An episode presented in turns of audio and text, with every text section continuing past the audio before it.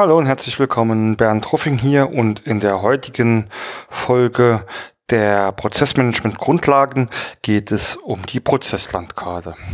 Ja, was ist eigentlich eine Prozesslandkarte? Ähm, ganz banal gesagt ist es eine Übersicht über die wichtigsten Unternehmensabläufe und das Ganze in grafischer Form. Es ist also eine visuelle Darstellung. Viele kennen bestimmt die Prozesslandkarte aus dem Bereich der Normen, der ISO-Normen, zum Beispiel der ISO 9001. Ähm, dort werden Prozesslandkarten schon seit langem ja gefordert und sind deswegen auch in Unternehmen schon oft vorhanden wenn vielleicht auch nicht in der Qualität, in der man sie bräuchte, um wirklich vernünftige Arbeiten durchzuführen. Ähm, aber das ist ein anderes Thema. Ähm, also ähm, was beinhaltet denn eine Prozesslandkarte? Äh, ich habe es ja schon gesagt, dort sollen die wichtigsten Unternehmens Prozesse abgebildet. Äh, wichtig bedeutet in diesem Sinn, dass es eine grobe Darstellung ist. Also wenn wir jetzt eine Autowerkstatt hätten, dann würde auf der Prozesslandkarte sicherlich nicht stehen, dass ein Zahnriemen gewechselt werden muss, sondern der grobe Überbegriff für diese ganzen Reparaturaufgaben, was dann zum Beispiel Reparatur oder Reparatur durchführen ähm, sein könnte. In der Regel ähm, wird auf den Prozesslandkarten auch schon ein Stückchen weit strukturiert. Das heißt, man trennt dort die Prozesse in verschiedene Prozessarten, und zwar die Management, Kern und äh, Unterstützungsprozesse. Dazu demnächst mehr. Und ähm, zusätzlich zu den Prozessen versucht man diese dann auch in einer logischen Reihenfolge abzubilden, also wirklich die Schritt-für-Schritt-Folgen abzubilden. Das ist nicht immer möglich und nicht immer sinnvoll. Das hat wiederum jetzt auch was mit den Prozessarten zu tun, während man in den Kernprozessen wirklich versucht, das abzubilden, was Wert schöpft, ähm, womit man Geld verdient ähm, sollen in zum Beispiel den Supportprozessen einfach die einzelnen Themen wie zum Beispiel Personal, IT etc. abgebildet werden. Und die kann man dann natürlich nicht in eine solche Reihenfolge reinbringen, genauso bei den Managementprozessen, wo dann zum Beispiel Strategie oder auch Qualitätsmanagement steht, was alles nicht unbedingt äh, in Schritt für Schritt Folgen abbildbar ist. Also haben wir äh, als wichtigsten Bestandteil ähm, die Prozesse in der logischen Reihenfolge und damit auch in ihren Zusammenhängen. Und in der Regel, äh, so fordern es zum Beispiel ähm, viele Normen, stehen dort auch schon Verantwortlichkeiten dabei. Also wenn es jetzt in der Autowerkstatt die Reparatur wäre, würde dort schon entweder ein Name ähm, oder eine Rolle stehen. Das kann man verschieden handeln.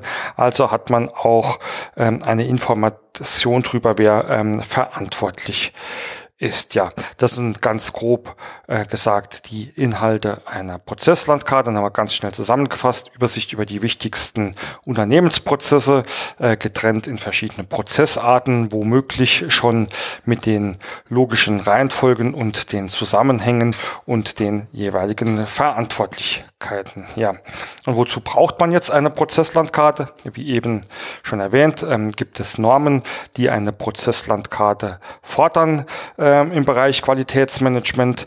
Ähm, ansonsten hat eine Prozesslandkarte sehr, sehr viele Vorteile und Nutzen. Ähm, wer mich kennt oder äh, hier regelmäßig zuhört oder mitliest, weiß, dass die Prozesslandkarte oder wie wir es ähm, öfters nennen, das Big Picture, äh, quasi die Basis für alles ist und zum größten Teil immer der allererste Schritt in unseren Prozessarbeiten ist, ähm, bedeutet, äh, es ist wichtig, dass ich mir erstmal einen Überblick über mein Unternehmen verschaffen kann. Äh, was jetzt äh, sehr, äh, sich sehr banal anhört, äh, ist oftmals äh, doch mit äh, weitreichenden Erkenntnissen ausgestattet, vor allem wenn es darum geht, zu sehen, was in einem Unternehmen wirklich passiert, äh, passiert, wie viele Themen und Aufgaben bearbeitet werden müssen und ähm, vor allem auch dann, äh, wenn es, äh, wie wir es immer empfehlen, die Prozesslandkarte auch äh, kundenfokussiert und prozessorientiert aufbaut, dann wirklich zu sehen, ähm, was denn alles getan werden muss, um die Kundenwünsche zu erfüllen und wo wirklich Geld verdient wird. Das heißt, hier gibt es sehr, sehr wichtige Erkenntnisse. Gerade die ähm, Kundenorientierung schafft mir natürlich dann auch Flexibilität, um mich leicht dem Markt oder den Kundenbedürfnissen anzupassen. es, äh, die Prozessorientierung sorgt dann dafür, äh, dass ich nicht mehr funktional denke, sondern in Prozessen und Ergebnissen äh, damit die Zusammenarbeit schon sehr, sehr gut ähm, verbessern kann. Die Prozesslandkarte ist außerdem Basis, ähm, um ein Unternehmen zu standardisieren und äh, zu automatisieren, weil man es dort ähm, eigentlich äh, angehen kann, äh, gleiche Aufgaben auch gleich zusammenzufassen und zum Beispiel einen einzigen Beschaffungsprozess darzustellen, äh, anstatt Beschaffungsvorgänge ja, für verschiedene Bereiche und Abteilungen. Eine Prozesslandkarte kann auch ähm, wunderbar ähm, genommen werden für IT- und Digitalisierungsvorhaben. Also man kann da auch IT- oder äh, IT-Landkarten oder sogenannten Digitalisierungsmaps erstellen, indem man einfach mal prüft, welche dieser Hauptprozesse werden denn aktuell durch welche Systeme unterstützt. Das sieht man schon mal, wie weit man ist und wo man noch äh, Nachholbedarfe hat. Die Prozesslandkarte ist außerdem ähm, der Startpunkt für die weitere Dokumentation der Unternehmensabläufen. Die Prozesslandkarte ist ein strategisches Werkzeug äh, und von dieser Basis aus sollte man in die Tiefe gehen, bis man dann an den einzelnen Punkten angelangt ist, wo man die operativen Arbeiten dokumentieren kann.